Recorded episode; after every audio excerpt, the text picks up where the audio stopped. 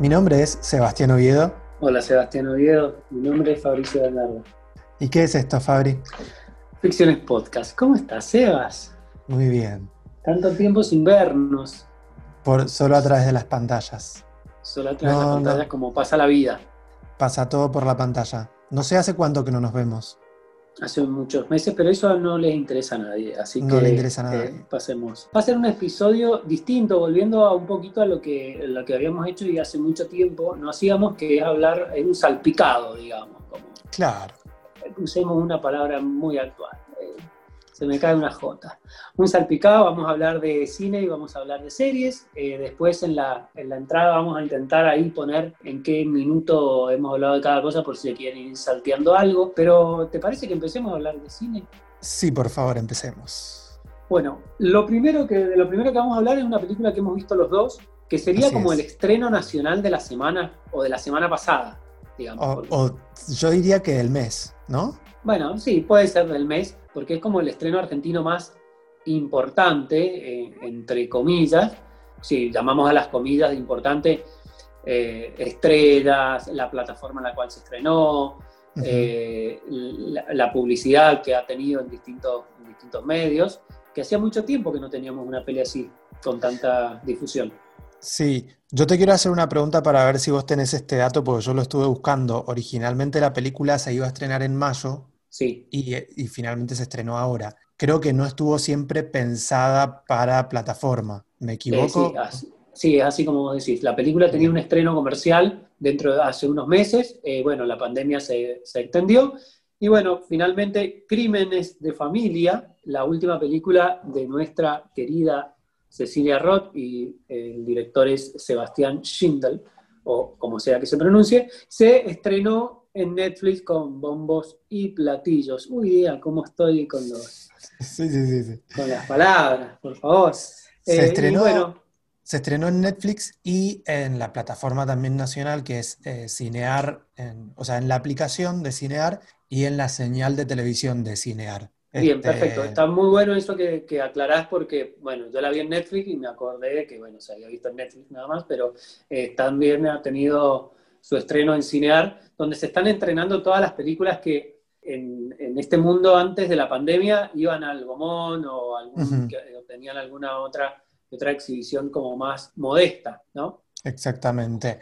Bueno, Eh, Sebastián Schindel, director, este es su tercer largometraje de ficción y algunos lo recordarán por El Patrón, que Sí. esa no la vi, te la debo, eh, pero hay otra que sí vi el año y que vi el año pasado también en el cine y no recuerdo si la vi con vos en el cine, que es El Hijo, ambas películas protagonizadas por Joaquín Furriel. Yo no, yo te las debo las dos porque no vi ninguna de las dos. Eh, no vi ni el patrón ni el hijo, o sea que no debes haber visto el hijo conmigo. Y la verdad que no lo tenía a este director, no sabía qué es, y no Sí. tenía ninguna referencia. Pero por Ujú. lo que escuché, leí, Crímenes de Familia es bastante distinta a El patrón y el hijo. O sea, vos me podrás decir si por lo menos distinta al hijo, su película anterior. ¿Comparte alguna, a, a ver, está dentro de, dentro del drama familiar, pero e- el hijo es, es una cosa rara como, y también como media morfa, mejor no,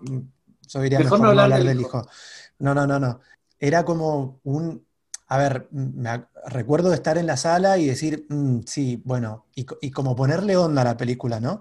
Pero no, de- definitivamente es, un- es una película que yo no, no recomiendo ver. Creo que también se encuentra por ahí, si no me equivoco, está en Netflix, El Hijo eh, o El Patrón. Alguna de, las, de, de- de esas dos películas está en Netflix, lo, lo voy a chequear Bueno, ahora. pero el hijo fallida entonces. Fallida, fallida, sí, no. Bueno, no- entonces pasemos de la recomiendo. Bendy, pasemos de la Bendy y vamos al vamos a Crímenes de Familia. ¿Qué, te- qué es Crímenes de Familia, Sebastián? Eh, Crímenes de familia es una suerte de mixtura entre el drama y el thriller, un drama que se despega un poquito del drama familiar, como, como trataba de explorarlo en El Hijo, me parece a mí, que tiene como o sea, la, la protagonista con la que nos encontramos es Cecilia Roth haciendo de mm, Alicia, ¿era? Sí, Sí, Alicia Alicia. Haciendo de Alicia una, a ver, vamos a decirlo en estas palabras, una chetonga de Recoleta, una señora ya entrada en años, con una empleada doméstica cama adentro, algo muy de, muy de los años 50, 60.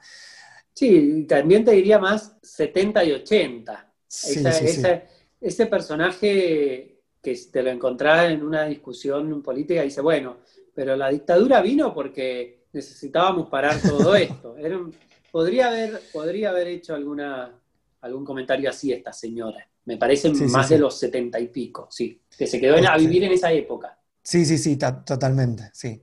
La, señora que tiene en, su agenda las reuniones con las amigas para comer sushi, bueno. Sí, hace yoga personalizada. Bueno, con su esposo, con el cual vive, tienen un único hijo, y, es un hijo que ha tratado, mm, ha, tenido como algunos intentos de emprendimiento personal que lo llevaron por otros caminos, por el camino de las drogas y también por un camino bastante tortuoso con su pareja que está interpretada por eh, Sofía Gala Castiglione, ¿sí? Bien. No sé si querés agregar algo por ahí. Sí. ¿Vamos a hablar con spoilers o no? No, no, no hablemos con spoilers. Hasta ahora estamos haciendo la presentación de la película. Digamos, sí, obviamente, lo que nos pareció, hagamos nuestra, nuestra crítica, pero no contemos. Eh, me parece que no es necesario para decir lo que por lo menos lo que yo voy a decir, eh, dar alguna clase de spoiler. Todo lo que estás contando hasta ahora está prácticamente en, en la reseña de la peli. Eh, yo agregaría que, eh, bueno, sí,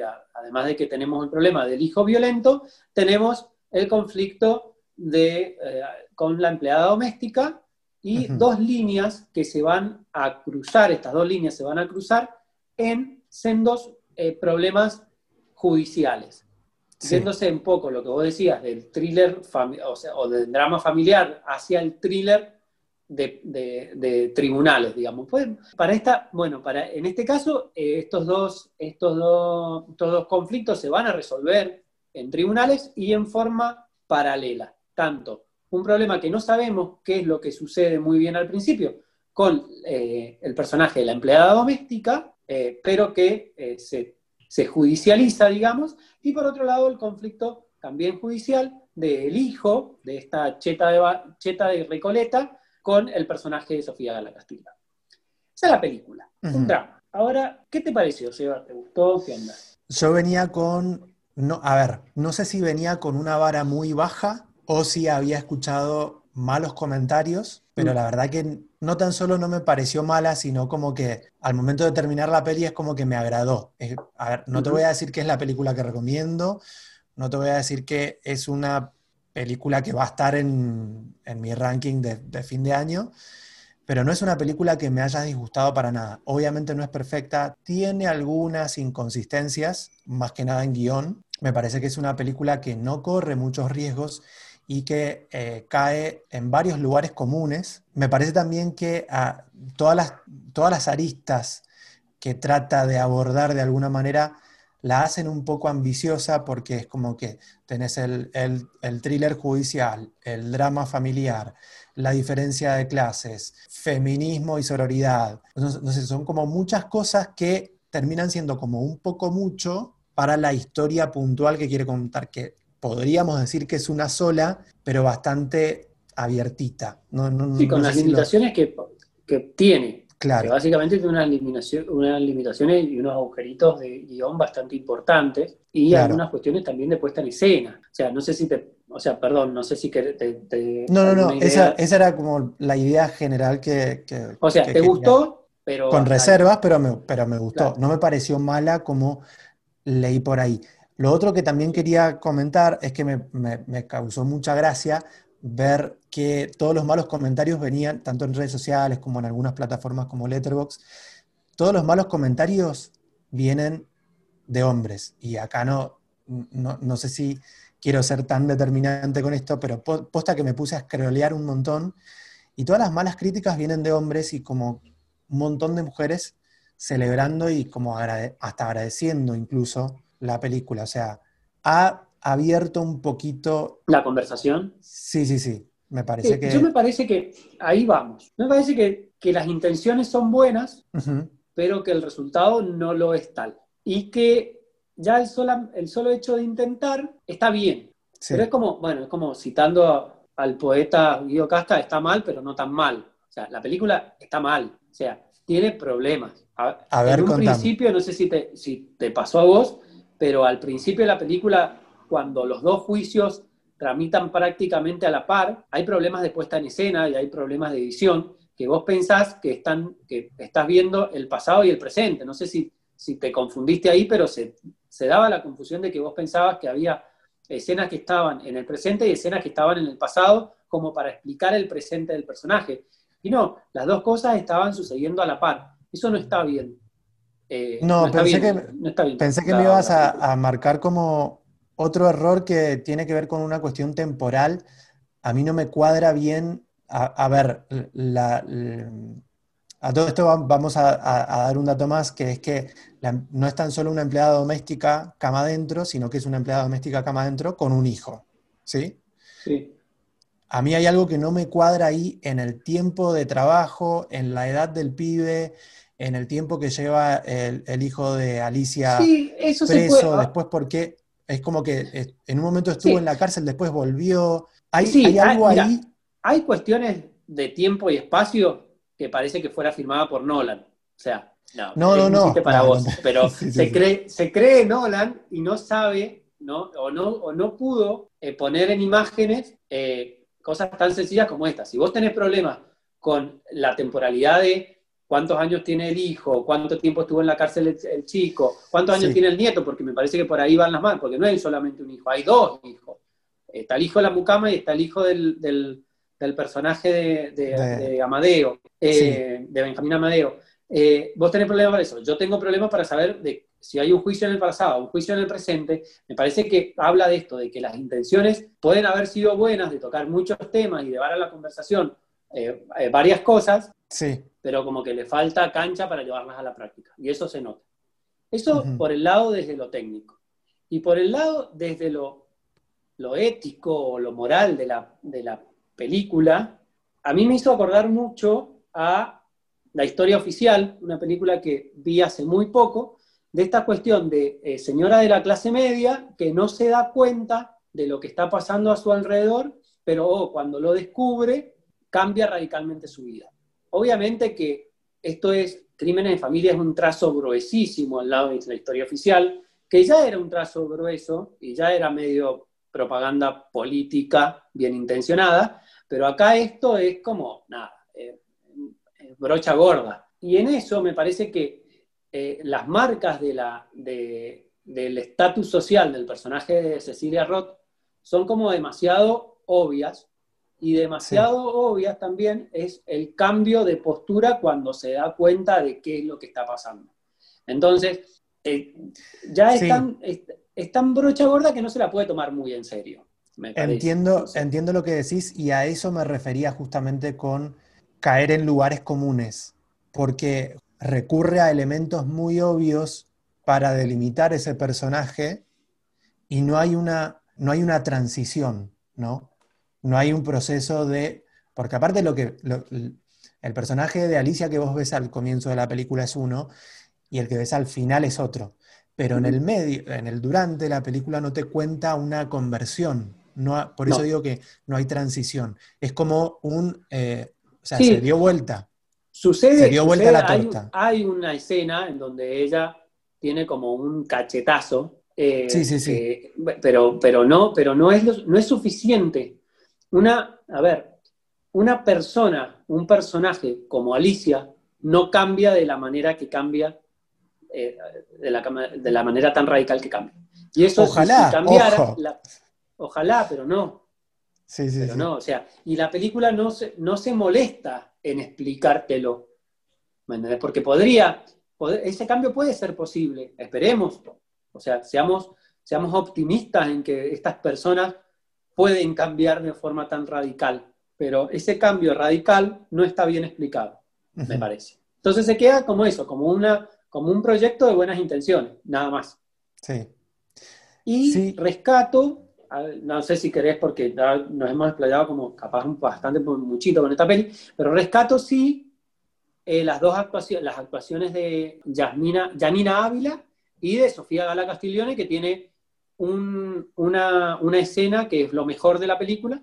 Ah, justamente eso te, quería, eh, eso te quería consultar. A mí, y bueno, ya con esto creo que disentimos en, varios puntos. No me gustó Sofía Gala Castiglione en esta película. Me parece una actriz genial, pero en esta película no me gustó y me hizo acordar mucho a críticas bastante, bastante mm, pedorras que se escuchan a veces sobre cine argentino y actrices y actores argentinos, que es, una crítica muy común esto de que eh, a veces recitan en vez de interpretar. La actuación de Sofía Gala Castiglione en esta película a mí me pareció de manual y recitada, o sea, no, no, no vi... A mí no me pareció igual. No vi corazón en su personaje.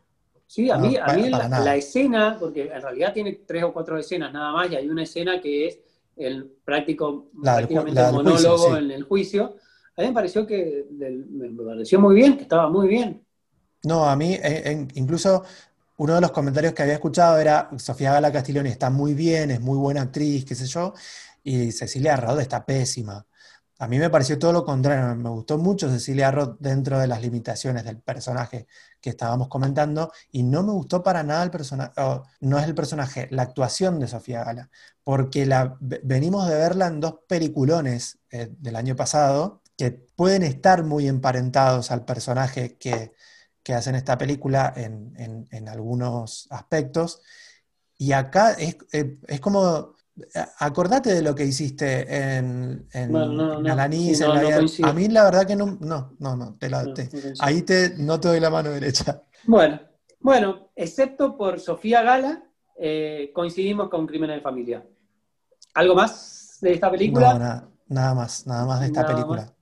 nada más de esta película. Bueno, eh, alguna, eh, yo también he estado viendo algo de cine y, mm, bueno, vos has estado vos has estado medio sin ver nada. Y el otro día vi una peli, va, el otro día no, hace muy poco vi una peli que dije, esta película puede ser para Sebastián. Así que te la quiero recomendar y quiero ver, a ver qué te parece. Se trata de una película, una, es una, en realidad es una coproducción, o sea, si vos la, si vos la ves, es una película que es, em, es una, una coproducción entre Irlanda, Irlanda, Bélgica y Estados Unidos, que se llama The Other Lamb, el otro cordero, no sé si la habías escuchado. Creo que la tengo. ¿La tenés en La tengo en el watchlist, me parece. ¿La tenés en el watchlist? Bueno, es una película que les va a gustar, y te la defino así: les va a gustar a aquellos que les gustó The Witcher. A los que les gustó La Bruja, les puede gustar, les puede llegar a esta Ah, pará, pará, pará. The, Witcher. No, The Witcher no. De,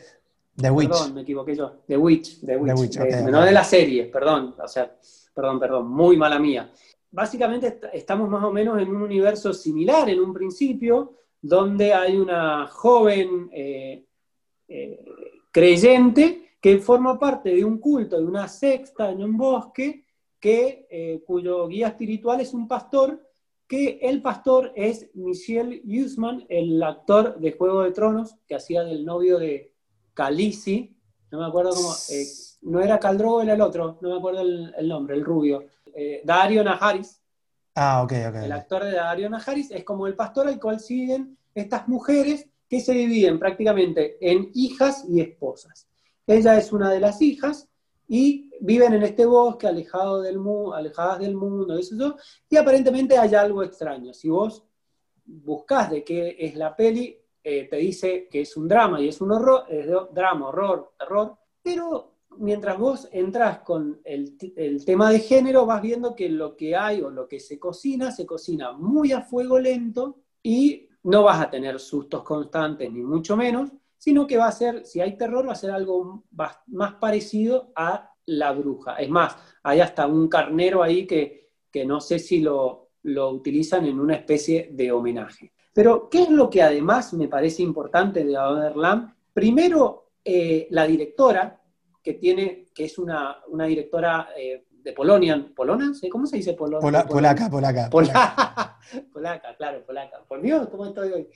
Eh, es una directora polaca que es la directora de la primer película que se mandó al Oscar este año, cuando todavía no había nadie que, que mandara películas al Oscar extranjero. No sé qué puta vamos a mandar nosotros, tal vez Crímenes de Familia. Bueno, Polonia ya mandó su película para, eh, para este año, que no es esta peli, sino que es la película, la siguiente película de esta directora, que se llama, ya te digo se llama, Never Gonna Show Snow Again, en donde eh, vemos algunas caras conocidas. Eh, la directora tiene un nombre impronunciable. Eh, es Malgorzata Sumowska. Claro, sacala. Saca el nombre de la directora. Malgorzata. Me aprendí Powell Pavlovsky, o sea.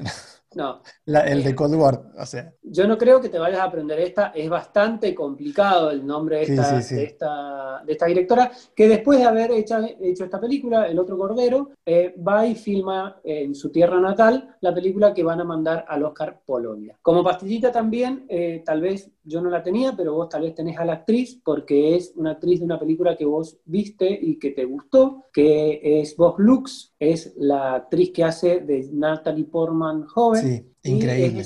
Es, claro, es esas caras que cuando las ves decís, acá hay una estrella, ¿no? Sí, eh, sí, sí. sí. Grita, estrellato esa chica, sí. Grita estrellato. La peli es eso, es una mezcla entre La Bruja y tal vez la película de, de Alan Garland, Alec Garland, eh, sí, eh, Mac Machina. Sí, no en cuanto a ciencia ficción, acá no hay ciencia ficción, pero sí en la forma eh, de, En esa tensión contenida, sí. De esa tensión contenida, de esos planos preciosistas, de lo mejor de Alec, de Alec Garland. Eh, así que yo creo que te puede llegar a... The Other Lamb, entonces. La tenés en Watchlist, eh, no, no, no, se consigue, no está en ninguna plataforma legal, así que la vas a tener que conseguir por ahí, que sí se consigue. Por ahí. Pero bueno, Pasemos a series, Sebas. Pasemos a las series. Y acá, acá te doy el pie porque yo tengo muy pocas cosas para decir.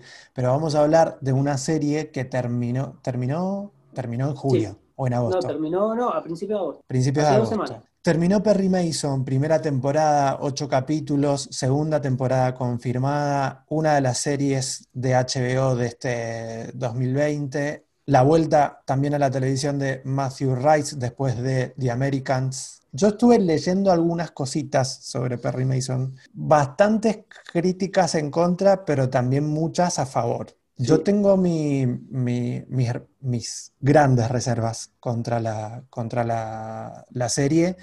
Eh, es una serie que, empezó y hasta el capítulo 3, más o menos, yo no entendía lo que estaba viendo. Eh, pero bueno, ¿querés, que, ¿querés que hablemos un poco de qué va Perry Mason? Yo aparte no tenía como una muy buena aproximación al personaje de Perry Mason. No sé si vos lo venís siguiendo de antes. No, no, no, no. Yo sé quién es Perry Mason, obviamente, porque prácticamente es cultura popular. O sea, es como no saber quién es Hércules Poirot. Tal vez no has leído una novela de, Agatha Christie, no has visto una película o una serie, pero sí sabes quién es el personaje. Bueno, Perry Mason es prácticamente lo mismo. Es un personaje que está basado en una serie de novelas eh, de estas baratas que existían en los años 60, 70, eh, estas novelas policíacas que, aparecían eh, en modo de folletín y después, eh, después se publicaban y eran de compra, de compra barata y de lectura masiva. El autor es Early Stanley Gardner y sobre esas, esas, esas novelas primero se hizo una serie de estas series de la televisión de antes que duraban muchísimo tiempo y eran como los procedimental de ahora, en donde el personaje de Perry Mason era un abogado bastante venido en menos, que tomaba los casos más difíciles y siempre lograba eh, hacer ganar el juicio haciendo confesar al, criminal en el estrado del juez. Era como famoso por eso. O sea, si no te salva Perry Mason, no te puede salvar nadie. Ese era el personaje, yo no he visto las series ni he leído las novelas, pero sí me gustan mucho las novelas policíacas, o sea, sí soy, soy un acérrimo eh, fanático de personajes como Hercules Poirot o Miss Marple o todos estas estas personajes que tienen, eh, o Sherlock Holmes, que tienen estas habilidades deductivas, eh, bueno, a mí me, me, llaman muchísimo la atención y esperaba con bastante ansias esta adaptación de una serie que en un principio se pensó para protagonizarla por quien después terminó siendo el productor, que es Robert Downey Jr., Sí. Eh, y que terminó cayendo en Matthew Rice, un actor que a mí me gusta mucho. por no decir bastante, secundado por Tatiana Maslani, que me gusta bastante, por no decir un montón. Eh, y lo que vemos en un principio es los inicios del personaje de Perry Mason en los años 50. En Los Ángeles, en los años 50, con el, con el, con el nuevo Hollywood eh, eh, en, su auge, y él devenido en un inspector, eh, no es todavía, o, no o no va a ser abogado, creo que es una de las cosas que la serie mantiene, mantiene la intriga hacia el final, si es una nueva, es, o lo mantiene siempre, si va a ser un, una nueva faceta, este Perry Mason que no es abogado, sino que es inspector, o si estamos ante los inicios, inicios del personaje. A, lo que a mí la serie me gustó muchísimo y entiendo lo que te pasó con los primeros capítulos y, me llama la atención por ahí que no la hayas abandonado, porque escuché mucha gente que tenía los mismos problemas y que la terminó abandonando. ¿Por qué? Porque es una serie que, a mi entender, se cose muy lento muy lento. O sea, es como que se toma mucho tiempo para crear personajes y crear situaciones. Tiene, una, tiene un diseño de producción, un diseño de época que es prácticamente perfecto, pero es lenta en cuanto a el desarrollo de los personajes. No es para nada eh, en el sentido, a ver, es lento, esto puede ser una, una eh, puede parecer que me estoy contradiciendo, contradiciendo, contradiciendo, pero no es para nada pajera. O sea, es una serie lenta que se toma el tiempo de no subestimar al espectador haciendo explicaciones fáciles. A ver, donde en, un, donde en una serie, una, una determinada situación, habría un personaje contándole a otro cómo son las cosas para que el espectador entienda, acá es mucho más sutil esa, y esas escenas prácticamente no existen. Entonces, a mí me gustó mucho por ese lado y también, ya que me diste la, el caballo y corro, corro, corro, me gustó mucho, pero mucho, cómo están introducidos las minorías en esta serie de los años 50. Porque hay toda una cuestión que es a principios de este año o a mediados de este año se habló mucho cuando apareció Hollywood, la nueva, la nueva película, la nueva serie para Netflix de, eh, Ryan Murphy. De Ryan Murphy, donde hacían una versión eh, alternativa de el nuevo Hollywood. O sea, está ambientada más o menos en la misma época, pero hace una versión alternativa. Acá, en la, en la serie de de Brian, este, no, de Ryan Murphy, perdón, me iba a decir Brian Singer, de Ryan Murphy, los negros protagonizan películas y los gays están aceptados y toda Y me parece que ahí ves una serie pajera en lo fácil de meter un conflicto y modificar la historia. la historia por ahí está para ser modificada, pero sí para ser explicada. Y en este, eh, también, perdón, para ser explicada. Y en este caso hay personajes de minoría que están muy bien metidos de cómo vivían en esa época primero el personaje de, la asistente o la secretaria de, Perry Mason, que en realidad, en, realidad la secretaria del asistente del jefe de Perry Mason. Claro, que era, el, eh, personaje de John Lyko, que era eh, E.B., el, abogado del, del buffet digamos, y que tenía a su asistente que era de la, la señorita Street. La señorita Street, que es un personaje... Eh, que es el mejor, eh, para mí es el mejor personaje de la serie. Que para mí también es el mejor personaje. Pensé que yo iba, me iba a enamorar del personaje de Tatiana Maslany, que es Sister Alice, que es como... Porque acá, a, todo esto hay una diferencia importante que no hemos dicho, que en la, en la, serie, en la vieja serie, serie de Perry Mason, había un caso por capítulo y el caso empezaba y terminaba en el capítulo eh, y ya está. Acá el caso se tiende en ocho, en ocho capítulos. Vuelvo a lo que estaba diciendo, perdón.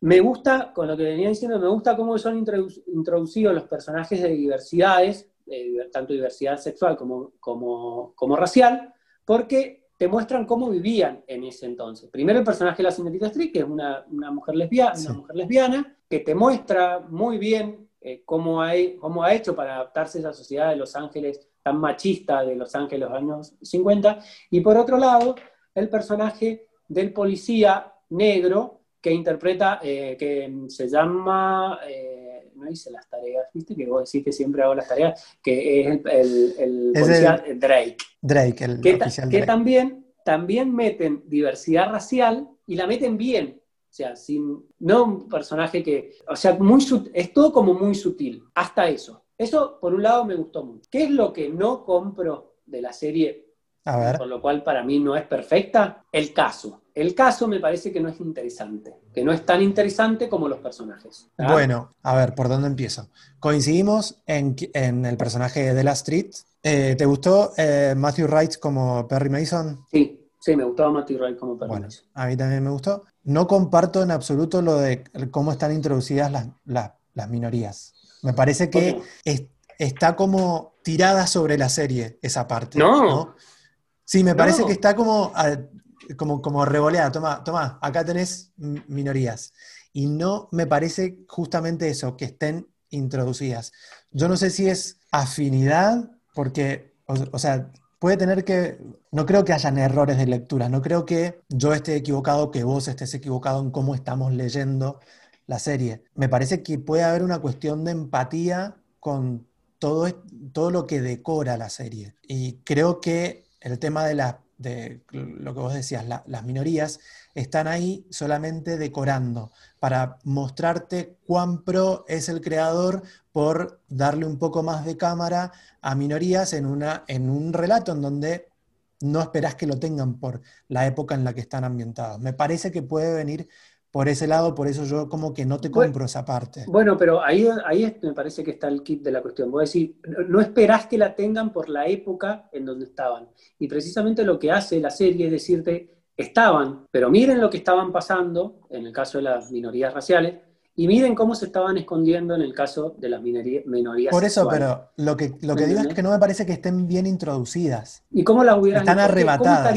no, no sé, no sé por qué. No, ¿sabes qué? No, es que es importante la, la, respuesta, porque me parece que la respuesta es yo no las hubiera introducido, porque en esa época no eran tan normales o no eran tan, ¿me entendés? Me parece que, caemos en la normalización de, ah, no, como es un drama de época, no vamos a poner minorías sexuales, porque no, o, elecciones sexuales eh, divergentes. Y, siempre han estado, me parece, y no, está bien que por ahí puede ser un poco mucho que tenés la, tenés la minoría racial, tenés la minoría sexual, tenés, tenés esas cuestiones que puede llegar a parecer un poco mucho en una, en una clase de series o una clase de productos que por lo general no están acostumbrados a mostrarnos a esos otros personajes. Pero están y siempre estuvieron. Pero de, pero de nuevo, ¿a vos te parece que están introducidas? A mí me parece que son como perlitas en un decorado. A mí me parece que no están me parece muy bien que sean que, no, y me parece que están muy bien introducidas desde el punto de vista de que los personajes que la están interpretando, o sea, eh, los actores que lo están interpretando, los personajes que, en la serie son importantes. O sea, estamos hablando de primera línea, Perry Mason, de segunda línea, señorita Street, el, que terminará siendo su inspector, que es eh, Drake, eh, eh, Ahí ahora tengo otra pregunta. en el caso del personaje de Perry Mason, ¿para vos fue un guiño o, lo sacaron del closet con esta serie? Porque me parece que ahí hay una confusión bastante, bastante grande. Creo que no fue del todo clara la serie. Que, si Perry Mason es gay. Para mí no es claro. Para mí es como un, guiño. No, para mí lo que hicieron fue, me parece, habría que repasar el capítulo, que es uno de los primeros capítulos en donde se induce que Perry Mason puede llegar a ser gay porque había sido echado o, sacado del ejército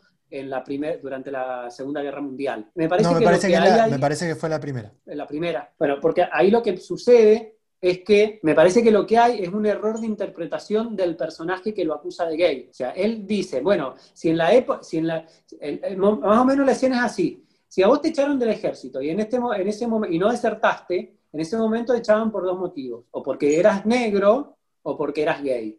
Negro no sos, entonces sos gay.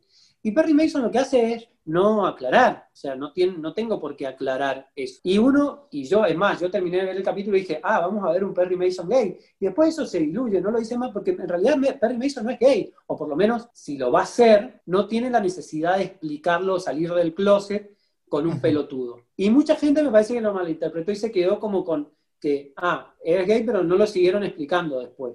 Y no, simplemente es un error de interpretación. Puede haber sido un error de interpretación del personaje que lo confrontó y él que decide no salir. Me parece que, ahí estás viendo, o, me parece que es un buen ejemplo, es decir, que no me, no me está metiendo diversidad por meter. Está diciendo, ¿por qué vas a, a ver, es un tema tan actual que lo vemos ahora en, la televisión de aire argentina con Karina Angelinet? Me parece que, eso es lo que pasó, no sé. Bueno. Estoy muy enérgico en ese sentido. Estoy como, esto es una de las cosas que a mí me gustaron, me gustaron mucho, porque no esperaba encontrármelo, porque esperaba ver un drama de época donde, que no hubiera estado mal, donde no hubieran minorías, porque las minorías estamos acostumbrados a que en, esos, en esa clase de productos no están visibilizadas. Me parece que no era la Perry Mason la historia o la serie, y como vos también decís, se hace mucha salsa y mucho caldo con el, se hace mucho todo con el caso que recorre del primer episodio al, al octavo, como para que todas estas pasen a ser pastillitas, perlitas en un decorado que, digamos, si tenés la intención de visibilizar todo esto en una serie de, este tipo, me parece que se podrían haber tomado un poco más de tiempo para hacerlo, y hacerlo bien. Yo considero que, no, está bien hecho. Para mí la palabra no es visibilizar, para mí la palabra es normalizar. O sea, esto sucedía allá y sucede acá. Me parece que lo que esta discusión la vamos a volver a tener dentro de un par de programas o, un par de meses cuando discutamos otra serie de HBO que estrenado hace muy poco, que es Lovecraft Country, donde ahí tenés precisamente lo que vos estás pidiendo. Y me, baja, y me parece que, o sea, no es la discusión para ahora, pero Ahí el tema es central y es visibilizar. Acá el tema no es central y es normalizar. Como vos bien decís, la lectura de la serie va por el caso y va por el personaje de Perry Mason. Lo que los personajes con eh, personajes con minorías están ahí no para visibilizar, están para ahí para normalizar. No está para que hagamos un debate de si la señorita Strick debería vivir como vivía en esa época o, cómo, o si el, o el, agente Dry tomó bien o mal las decisiones por ser una persona negra en Los Ángeles de los, de los 50. Están ahí para mostrar simplemente cómo vivían, nada más. No, no, van a, no, no tienen que dar cátedra o, y, me parece que la serie lo hace, lo hace bien. Bueno, sí, igual no, no, vamos, a, no vamos a coincidir. me parece que la discusión, me parece que la discusión da para es más profunda.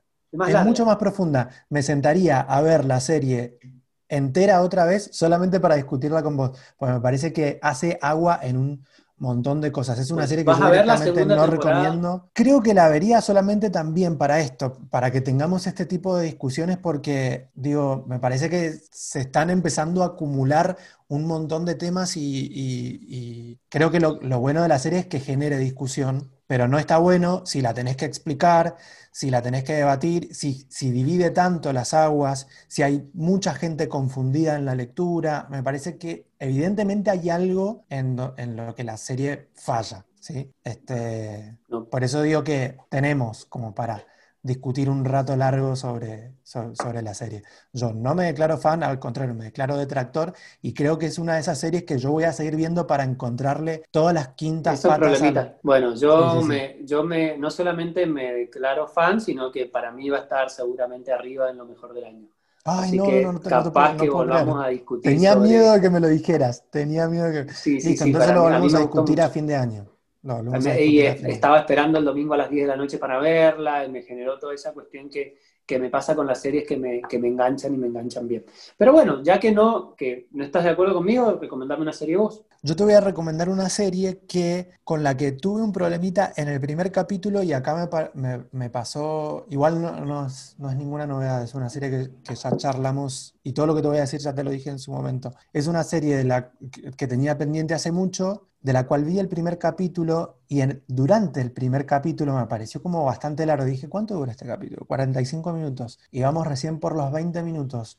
No, sé a dónde me va a llevar esto. Y cuando terminó el primer capítulo me, me, me dejó muy sorprendido porque me encontré que no era el primer capítulo que podemos encontrar en HBO, en Netflix, en, en cualquier cadena habida y por haber y de cualquier productora habida y por haber, en donde tiran está mal que un vegetariano lo diga, pero en donde tiran toda la carne en el asador en el primer capítulo y después te dejan pagando el resto de la temporada.